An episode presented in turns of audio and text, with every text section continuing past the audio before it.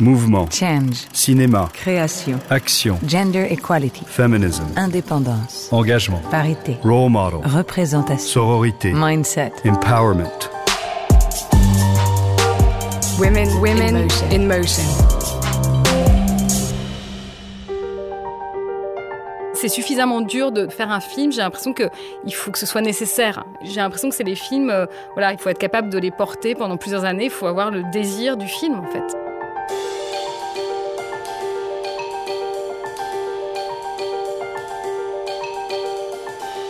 Nous sommes en 2021 et l'égalité femmes-hommes n'est toujours pas d'actualité dans le monde de la culture ou dans celui du cinéma dont nous allons parler aujourd'hui. Je suis Géraldine Saratia et vous écoutez le podcast Women in Motion de Kering. Depuis 2015, Kering a en effet lancé ce programme, Women in Motion, qui vise à mettre en lumière les femmes du 7e art devant et derrière la caméra. Partons aujourd'hui à la rencontre de Caroline Bonmarchand. Elle est une des productrices françaises les plus reconnues actuellement. Elle vient de recevoir en mars 2021 le prix Toscan du Plantier qui récompense chaque année le ou la meilleure productrice. Depuis la création en 2002 d'Avenue B, sa société de production, Caroline Bonmarchand a produit une quinzaine de longs métrages, parmi les plus récents Énorme de Sophie Le Tourneur, 16 printemps de Suzanne Lindon ou Petite Nature de Samuel Théis. Dans cet épisode, on va donc parler du métier de productrice, de cet accompagnement au long cours des auteurs et des réalisateurs qu'elle affectionne, mais aussi de sororité, de transmission. Mais commençons tout d'abord par revenir quelques années en arrière, dans l'enfance de Caroline Bonmarchand, et plus précisément en Afrique, là où se nouent ses premiers souvenirs de cinéma. J'ai grandi en Afrique, au Nigeria, et donc j'avais pas de télévision. Mes parents louaient une fois par semaine une copie euh, 16 mm d'un film.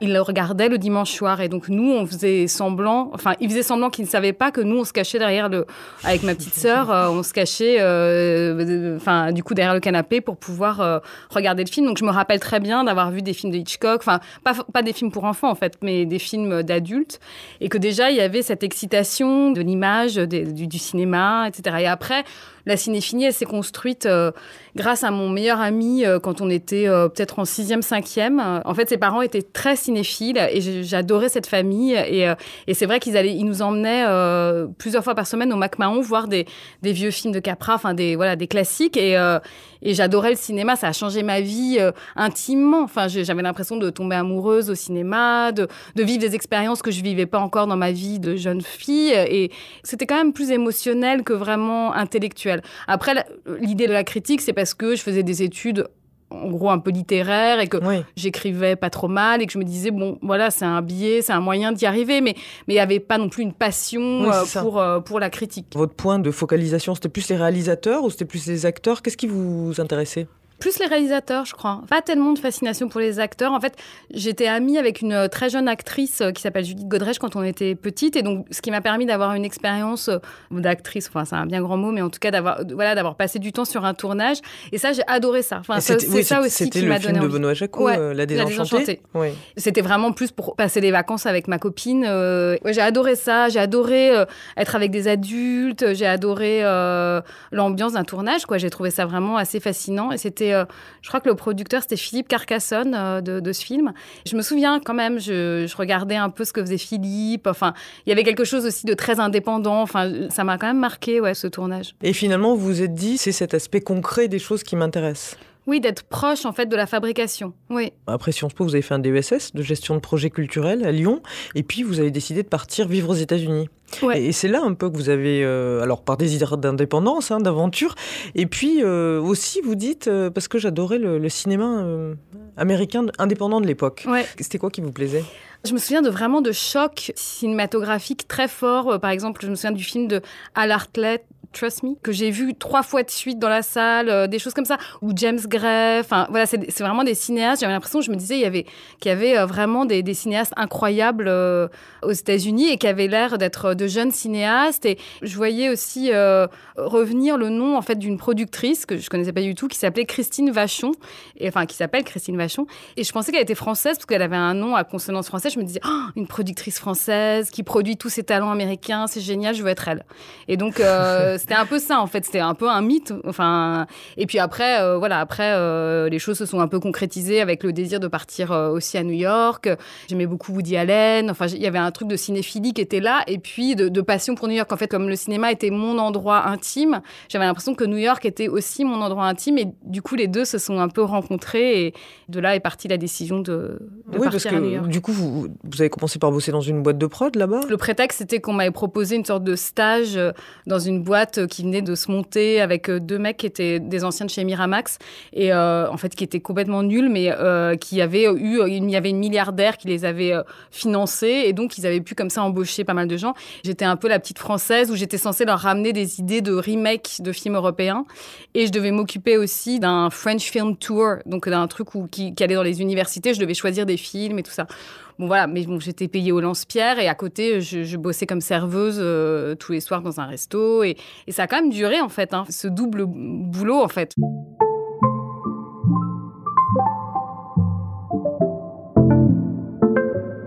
C'est là-bas que vous allez euh, finalement connaître votre première aventure de production, parce que vous Ouais. allez produire euh, The Shade, un film de Raphaël Nadjari, et un peu, euh, bon, en fait, qui n'était pas du tout un film new-yorkais, qui était une adaptation de, de Dostoïevski. Et finalement, vous lui avez dit, mais pourquoi on le fait pas ici? Et ça, ça s'est fait, quoi. Six mois après, Ouais. vous l'avez fait. Quel souvenir vous gardez de cette expérience-là? En fait, moi, j'avais jamais produit. J'avais une expérience avec un producteur euh, en France de court métrage, euh, mais je, je n'avais jamais évidemment produit. Et donc, euh, on défrichait tout. En fait, on était deux et il fallait euh, trouver une équipe, des partenaires. Donc, on avait vaguement vu sur le générique d'un film de Darren Aronofsky qui s'appelait Pike qu'il avait tout financé en fait avec l'argent de sa grand-mère et puis des investisseurs privés. Donc, du coup, on a regardé le nom de la directrice de casting et donc elle, on l'a appelée. Et, euh, et puis, on, a pris rendez-vous dans son bureau. On lui a dit, euh, voilà, on, prépare un film. C'est un peu comme Paille de Darren Aronofsky. Le film va aller à Cannes. Enfin, genre, on se l'a pété complètement. Et elle, elle nous a un peu euh, rionné dans un premier temps. Et puis, quand même, je crois qu'on a un peu amusé. Puis, et, du coup, euh, elle nous a dit, bah, je pense à un acteur qui, qui en ce moment est à New York. euh, il vient de Los Angeles. euh, c'est Richard Edson. Peut-être qu'on peut lui proposer. Donc, on lui a mis sur son palier à l'hôtel à New York et tout ça. Et, voilà. Et le lendemain, en fait, elle nous a rappelé en disant, bon, euh, Richard a, lu, euh, il a acheté le projet à la poubelle, puis quelques heures après, euh, il a repris le projet, puis il veut bien vous rencontrer. On a fait ensuite euh, trois films avec lui, donc euh, c'est devenu, oui, le. le- Sur cette première expérience, déjà, vous avez dû apprendre des tonnes de trucs et, et plein de J'ai pas dormi pendant et- six mois. Enfin, Ouais. en fait, je, demandais à tous mes copains de, de nous aider. Ils avaient pas vraiment de formation, etc. Mais c'était ouais une aventure dingue. Puis alors, ce qui est fou, euh, c'est qu'effectivement, le film est allé à Cannes. Oui, oui, mais c'était presque surréaliste. Ouais, je me rappelle quand on a reçu euh, le coup de téléphone euh, qui nous disait que le film était pris euh, à Cannes et qu'on avait envoyé une VHS et, et, et donc il nous disait mais qui êtes-vous en fait? Enfin, qui est ce réalisateur? Enfin, On est né en fait à Cannes en fait. Moi Ouais. comme productrice, Raphaël comme réalisateur et, et ça reste un endroit fondateur, ouais.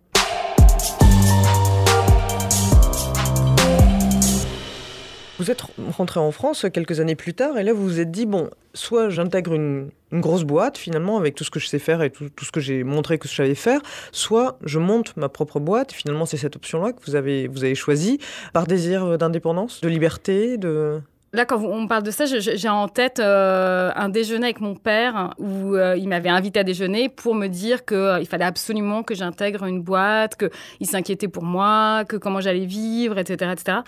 Et en fait, je me souviens d'être sortie, mais enragée de ce rendez-vous et de m'être dit, euh, mais, mais il rêve, quoi, jamais de la vie. Enfin, c'est impossible. Je vais monter ma boîte et je me démerderai, mais euh, je lui montrerai que je suis capable de le faire, quoi. Je, je, je j'arrivais pas du tout à me projeter euh, dans une société dans laquelle je pourrais pas choisir des projets, euh, dans laquelle je pourrais pas les accompagner jusqu'au bout, avoir cette relation euh, un peu forte avec les réalisateurs. Enfin, tout ça, je, je- ouais, c'était impossible pour moi. Ça n'avait pas de sens, en fait. Et donc ça, ça a été Avenue B, c'est votre Ouais. boîte hein, que Oui. vous dirigez toujours.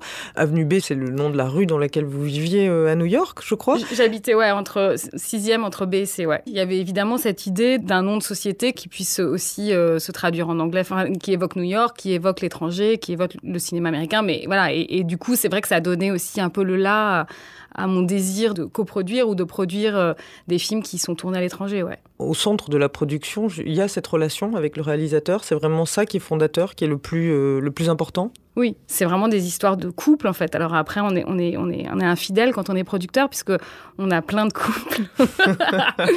Mais euh, ouais, je dirais c'est un couple et c'est aussi quelque chose d'assez maternel. Hein. On a plusieurs enfants et puis on les aime tous différemment, mais on les aime tous pareil. Il y a cet attachement en tout cas à accompagner. Oui, ce que je disais, à accompagner, à révéler.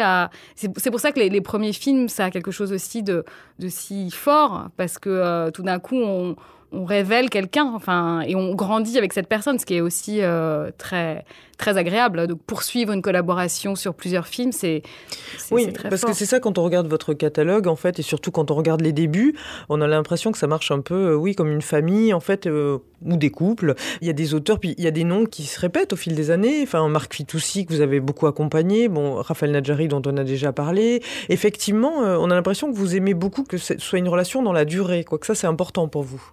Oui, si c'est possible et si ça fonctionne, parce qu'après, je suis pas non plus maso euh, quand c'est difficile ou compliqué ou que ça n'a pas marché. Mais euh, oui, oui, en tout cas, oui, l'idée de grandir ensemble, enfin, et que ce soit aussi un éternel recommencement. Enfin, c'est-à-dire que c'est un peu les deux. Moi, j'ai toujours l'impression que à chaque fois que je commence un nouveau projet, j'ai l'impression que c'est mon premier film et que je ne sais rien faire et que je, je, n'ai pas d'expérience, etc. Et en même temps, à chaque fois, euh, il y a aussi ce plaisir de se rendre compte qu'on a quand même un tout petit peu des réflexes. Mais il y a la même, comment dire, il y a la même peur et la même excitation, la même joie sur chaque nouveau projet, que ce soit avec un nouvel auteur ou dans la continuité d'un travail qui a été mené depuis plusieurs années avec certains réalisateurs. Quand on s'engage avec un auteur, on s'engage pour quand on est producteur pour euh, un, deux, trois, trois ans minimum. C'est beaucoup de temps, c'est beaucoup d'investissement. Quand on a une boîte indépendante, il faut faire attention à ces investissements. Qu'est-ce qui vous convainc d'y aller? La personne et puis euh, quand même le projet, c'est-à-dire euh, le fait de rêver ensemble du même film. Enfin, quand on nous parle d'un projet, quand on nous raconte une histoire, moi j'ai l'impression que j'y vais quand je, sens qu'il n'y a que moi qui peut euh, faire advenir ce projet. Et j'ai peut-être tort, hein, mais je, sais qu'il va exister. Et ça m'est quasiment jamais arrivé en fait d'abandonner un projet, par exemple. Il y a des producteurs qui développent 20 films et qui en font 3. voilà. Moi, ça m'arrive pas du tout. Je ne développe que des projets que je fais parfois au bout de 4 ans, 5 ans, 6 ans ou différemment. Euh, mais en tout cas, voilà, j'ai envie de voir ce film et j'ai envie de. je me vois passer du temps avec euh, la personne qui va évidemment le porter et qui est le réalisateur ou la réalisatrice. Ouais.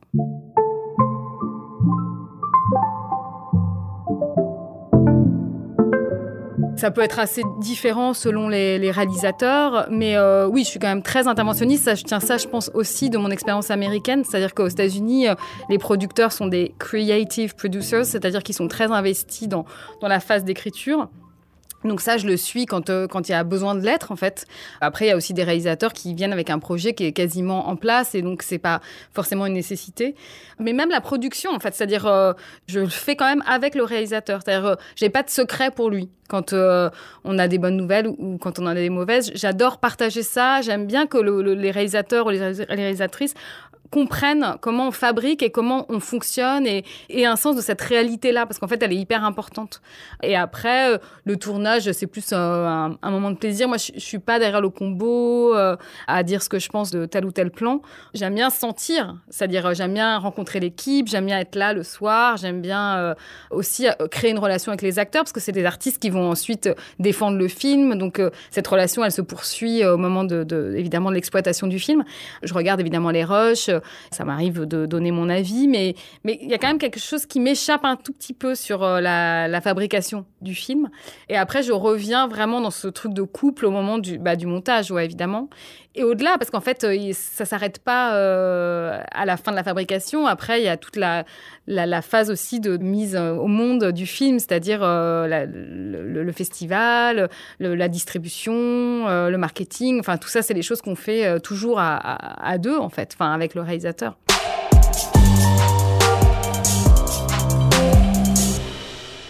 En France, vous avez l'impression qu'on a une, vision parfois un peu plus financière. On dit bah, le producteur, c'est celui qui trouve, ou la productrice, c'est celle qui trouve l'argent, et point barre. Et, C'est un métier qui est assez méconnu. Donc, euh, on parce que c'est pas non plus très glamour. Enfin, ça fait pas forcément rêver, etc. Mais donc les gens n'en perçoivent pas forcément tous les aspects. Mais oui, je, moi en tout cas, je le revendique et je trouve que c'est important aussi de, de, voilà d'en parler parce que c'est enfin, parce que ça, ça va créer des vocations et que c'est bien aussi que des femmes se sentent capables de le faire et, et que c'est aussi des métiers où on, on s'épanouit. Enfin, je veux dire, on a quand même beaucoup de chance. Moi, ce que j'adore, c'est aussi de me battre pour qu'un film existe. Donc, euh, j'adore cette phase de financement. C'est-à-dire, j'adore aller au front, quoi. Ce, courage d'aller euh, se prendre des portes dans la gueule tout le temps. Et il y a toujours cette peur, hein, vraiment, qui nous tient, de se dire, on ne va pas y arriver. Si je vous demande de regarder un petit peu votre catalogue euh, récent, là, vous présentez actuellement le, film de Samuel Théis. Vous avez également produit 16 printemps de Suzanne Lindon très récemment. Vous produisez quoi comme type de film? Ce qui peut-être euh, fait en fait sens parmi euh, tous ces, films, c'est la question de la nécessité pour les réalisateurs. C'est-à-dire, euh, j'ai besoin de sentir qu'un réalisateur a la, la, nécessité de faire un film. Que ce soit euh, Suzanne Lindon, qui est une jeune fille de 18 ans, qui vient du milieu du cinéma, etc., mais qui tout d'un coup euh, bah, euh, aussi a le courage d'aller voir une productrice qu'elle connaît pas et de lui dire je voudrais faire mon premier film. Et c'est comme ça que ça s'est passé? Ouais, ça s'est vraiment passé comme ça. Et j'ai été touchée évidemment par ça. Et puis j'ai trouvé ça, oui, courageux. Ou que ce soit évidemment Samuel qui parle de choses très intime de son histoire personnelle, mais qui investit un territoire euh, qui est celui de Forbach. Enfin, tout ça, je, voilà, je vois qu'il y a quelque chose de très sincère et de très euh, nécessaire. Ouais. Donc euh, voilà, c'est suffisamment dur de faire un film. J'ai l'impression que il faut que ce soit nécessaire. Et parfois on se trompe, hein, et parfois ça, ça, ne réussit pas. Mais j'ai l'impression que c'est les films. voilà, il faut être capable de les porter pendant plusieurs années. Par exemple, souvent un film se fait pas tout de suite, donc pendant plusieurs années, il faut avoir le désir du film en fait et maintenir ce désir. Donc je dirais que c'est un peu ça le lien entre les, les différents projets. Est-ce que c'est difficile de monter, euh, par exemple, un film comme Petite Nature de Samuel Théis, qui a une thématique, euh, voilà, c'est une histoire très particulière. C'est un enfant ou un préadolescent qui a un émoi pour son instituteur. Euh, donc voilà, c'est des choses un peu transgressives. Est-ce que c'est compliqué de, je pense, énorme aussi à sa façon, était très transgressif. Ça remet en cause certaines idées de l'ordre social pour aller vite. Est-ce que c'est difficile de financer, de monter des films comme ça? Bizarrement, ces deux films-là n'ont pas été difficiles à monter parce qu'ils étaient aussi très cohérents dans leur économie. Énorme, c'est une manière de travailler que, que, Sophie euh, poursuit depuis, depuis, depuis le début, en fait, d'une toute petite équipe. Euh, voilà, là, pour la première fois, elle avait deux comédiens euh, identifiés, enfin connus, Marina Foïs et Marina Jonathan Cohen. et Jonathan Cohen, mais qui ont accepté sa méthode, en fait, sa manière de faire, un peu chaotique. on a tourné sur presque quatre mois. on s'adaptait tout le temps au réel, puisqu'on on, tournait aussi dans une maternité, donc on dépendait beaucoup de, de la vie de cette maternité. Et ça, c'était une toute petite équipe. Donc euh, voilà, ça permettait aussi d'avoir une, une, économie qui était une petite économie. C'est un film à 3 millions et demi. Samuel, euh, c'est pareil. On savait que c'était pas un sujet euh, euh, simple et on savait aussi que voilà, il avait, il avait parti, enfin, il avait co-réalisé Party Girl, qu'il avait eu la caméra aussi comme aura. Puis le sujet était très fort, l'écriture était très fine, voilà. Et puis Samuel, il était habité par son projet, et ça se sentait. Et je pense que du coup, le film a, quelque chose aussi de lumineux.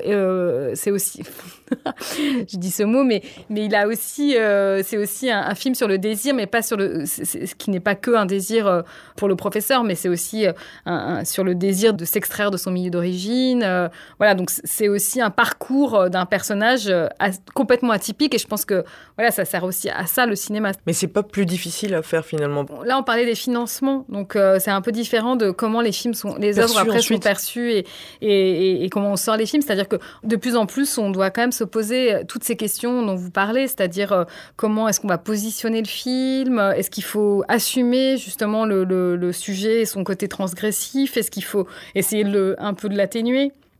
Et on est perpétuellement dans ces questionnements euh, parce que le but c'est quand même de faire en sorte que les gens euh, aillent, le film trouve son public, aillent voir le film, voilà exactement.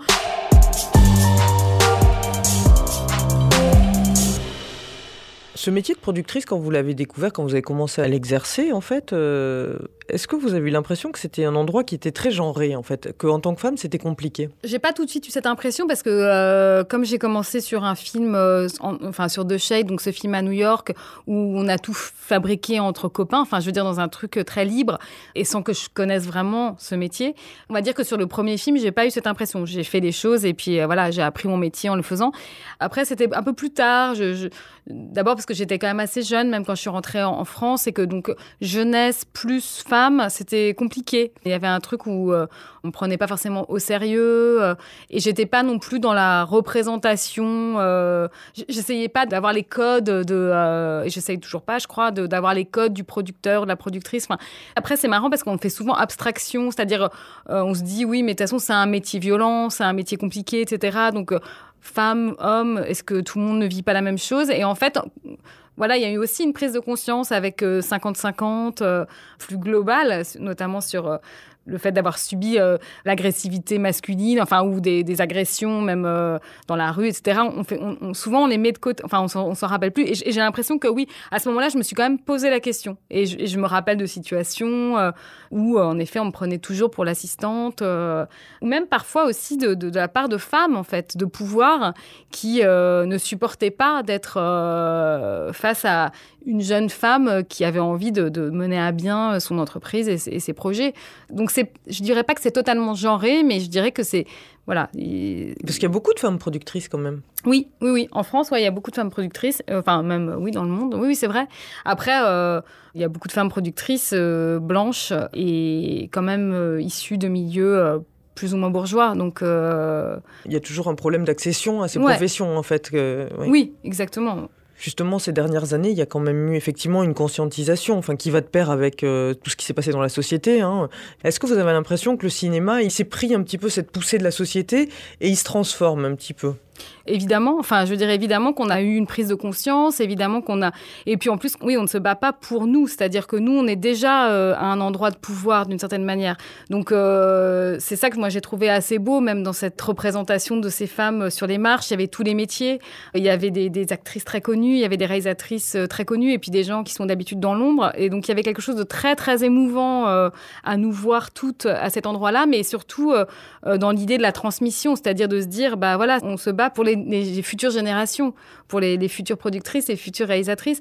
Ce qui était intéressant dans le mouvement de 50-50, c'était tout d'un coup d'amener des données objectives, en tout cas, et des chiffres, c'est-à-dire euh, on n'est plus dans du ressenti, on est dans des chiffres et ces chiffres sont très parlants et tout d'un coup il y a en effet une prise de conscience euh, à ce moment-là très forte dans nos milieux et, un, désir, enfin je veux dire non seulement un désir mais euh, un combat pour la, parité et qui est juste. Et... Oui, les chiffres, c'est le nerf de la guerre, c'est le premier pas, en fait, c'est de, de- de justement de sortir des ressentis et de dire, voilà, en réalité, les inégalités salariales, euh, Oui. c'est très important. Oui, oui, bien sûr. Ah Bah, ça a été, euh, c'est ce qui a tout changé en fait, parce que euh, je, je crois que c'est vraiment été un travail de fond qui a été fait, euh, bon, même avant 50-50, mais tout d'un coup qui a été mis en lumière, qui a un peu cloué le bec de tout le monde en fait. Enfin, c'était plus un débat. En fait, c'était une réalité, et cette réalité, il fallait en faire quelque chose. Donc, euh, voilà, l'idée, c'est de ne pas le faire dans la violence, mais de le faire euh, aussi ensemble avec, euh, avec les hommes de ce milieu, les hommes et les femmes, de, de- de trouver des solutions pour qu'il y ait une plus grande parité, plus grande égalité. Alors, il y a eu des mesures qui ont été prises, justement, il y a eu des, enfin, des effets, on peut dire, je pense au bonus parité du CNC, je pense effectivement, suite au César 2020, pendant les Césars 2021, enfin, toute l'académie a été refondue, il y a maintenant une parité, je crois qu'il y a aussi une, une recherche active, justement, d'aller chercher des nouveaux talents, d'aller chercher un peu des, des profils peut-être un peu différents, enfin, de rendre tout ça un peu plus transparent. Vous pensez que ça, c'est des choses qui... C'est comme ça qu'on modifie les choses? Bah, moi, ce que j'ai trouvé très bien, par exemple, dans l'idée du bonus, c'est que justement, c'était un bonus et non pas un malus. C'est-à-dire, euh, on ne punissait pas les productions qui ne respectaient pas la parité, mais par contre, on encourage celles qui le font. La parité, ça ne veut pas dire plus de femmes que d'hommes. Il faut vraiment qu'il y ait une parité des hommes, enfin une équipe qui est paritaire. Ça me semble être une bonne mesure, en tout cas juste. Après, sur les Césars, euh, oui, sur les Césars, il y a eu euh, en effet cette prise de conscience de l'opacité aussi euh, qui régnait un peu dans, l'académie. Et oui, et, du coup, une, manière de repenser cette académie avec tout ce que ça peut avoir aussi de, on n'a pas tous le même avis. Moi, par exemple, je tiens beaucoup à la cérémonie. Je trouve que c'est hyper important. Ça, a, une importance pour moi dans ma cinéphilie. Euh, dans, je trouve que c'est un, une carte postale du cinéma français euh, qu'on donne au, aussi aux nouvelles générations. donc, ça me semble très important de la, maintenir et de garder ce côté un peu glamour de la cérémonie. Puis, en effet, de faire rentrer des femmes, des jeunes femmes, mais aussi des personnes racisées. Enfin, je veux dire, oui, qui est aussi. Euh... Parce que l'autre grand combat, on parle beaucoup maintenant hein, de l'égalité femmes-hommes, tout ça, bon, euh, de, ce spectre féministe. C'est très important, évidemment. Mais en fait, l'autre grand combat, c'est la diversité. Complètement. C'est vraiment euh, des luttes qui doivent être menées euh, complètement ensemble et, on ne peut pas les dissocier, en fait. Et oui, c'est sûr que la diversité, la diversité raciale, mais aussi la diversité sociale, de pouvoir faire émerger des gens qui ne viennent pas d'un milieu bourgeois, c'est super important. cette diversité, elle est, nécessaire et elle est compliquée. On peut se retrouver face à des situations concrètes euh, assez difficiles, notamment euh, pour les, les, les, comédiens noirs, par exemple. Arrive un moment où, euh, à un certain âge, bah, ils ont disparu. Si on cherche un comédien noir de 50 ans, c'est hyper compliqué parce qu'en fait, ils n'ont pas pu percer et donc, ils du ont coup, souvent, ils ont arrêté. Mmh. Donc, on les retrouve. Enfin, voilà. Donc, il, il faut vraiment euh, soutenir et, et, et, agir, en fait, pour que cette, cette diversité soit, soit présente. Enfin, c'est même presque absurde qu'elle ne le soit pas. Enfin, et après, évidemment, il y a toujours, euh, on peut citer des exemples, euh, Lajli, enfin, euh, Omar Sy. Enfin, il y a toujours, euh, évidemment, qu'il y a des choses qui se font et de plus en plus, et tant mieux, mais il faut que ça, voilà.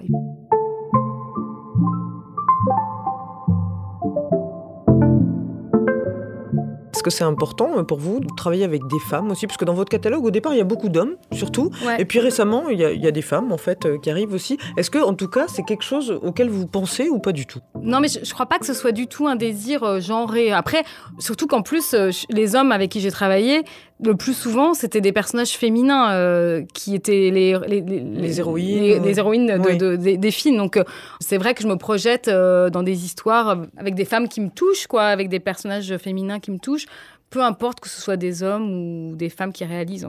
Il y a une chose dont vous parlez assez souvent, c'est vous parlez de sororité. Quand vous parlez de vos amies productrices, c'est une réalité Et c'est vrai que je suis quand même évidemment assez seule, puisque en fait je produis seule mes réalisateurs. Et pourtant, j'ai l'impression d'être extrêmement entourée par mes amies productrices. Enfin, il y a des gens dont je suis euh, très proche, évidemment, euh, Marianne Giucciani, Judith Nora, qui sont mes amies en dehors du travail. Mais il y a aussi des figures de femmes, de, productrices, Sylvie Piala, euh, qui sont vraiment des exemples. Enfin, ou euh, Didar Domry, je vais en oublier, hein, Laetitia Galiti euh, Isabelle Madeleine. Enfin, il y a des femmes comme ça, productrices, que j'admire, enfin, que j'admire et avec qui je me sens, dont je me sens proche, en fait, qui, elles, ont été une forme de modèle pour moi ou de. Voilà, le, le fait de grandir ensemble euh, m'a donné confiance. Mais la sororité, c'est ça pour vous? C'est-à-dire, c'est une entraide C'est euh... C'est une vérité, quoi. C'est essayer d'être soi le plus possible et, et, et d'être aussi dans la transparence et d'être aussi dans le partage et dans la générosité. Enfin, je, je me réjouis autant du succès de mes amies euh, productrices que du mien. Et je sais qu'elles elles se réjouissent aussi euh, de manière. Il n'y a pas de, y a pas de rivalité, quoi. Et est-ce que ça implique aussi une transmission justement, mais dans l'autre sens, parce que vous parliez des rôles modèles oui. que vous avez eus, mais justement, est-ce que c'est hyper important d'aller chercher peut-être des jeunes filles par la main, des, des, jeunes filles qui veulent être productrices Non, mais c'est qui... pas les chercher par la main, parce qu'en fait, elles n'ont pas du tout besoin qu'on les prenne par la main, mais c'est plutôt de leur dire, mais euh, vas-y, quoi. Enfin, je, je, oui, c'est plutôt de, de les encourager, en fait, mais elles ont déjà fait euh, le travail. Enfin, elles ont déjà fait euh, le mouvement. Mais parfois, c'est vrai qu'on est un peu intimidé ou oui, on, est face à, mais à une montagne et il faut la gravir et on a juste besoin que quelqu'un nous dise à un moment donné, euh, mais tu peux y arriver toute seule. Tu as besoin de personne en fait. J'ai jamais vraiment compris ce truc de de rivalité. De rivalité parce qu'en fait, on fait toutes des films très différents. Il y a de la place pour tout ce cinéma-là et c'est pas parce qu'une va réussir à monter son projet que ça va faire échouer le nôtre. Enfin, on n'est pas en rivalité. Euh...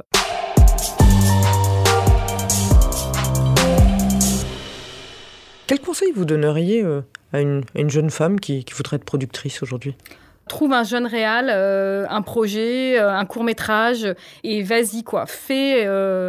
voilà, même si le résultat est pourri, bah, tu auras appris plein de trucs en le faisant. En fait, j'ai l'impression que c'est un métier qu'on apprend en faisant. Enfin, évidemment qu'on peut regarder les autres et on peut.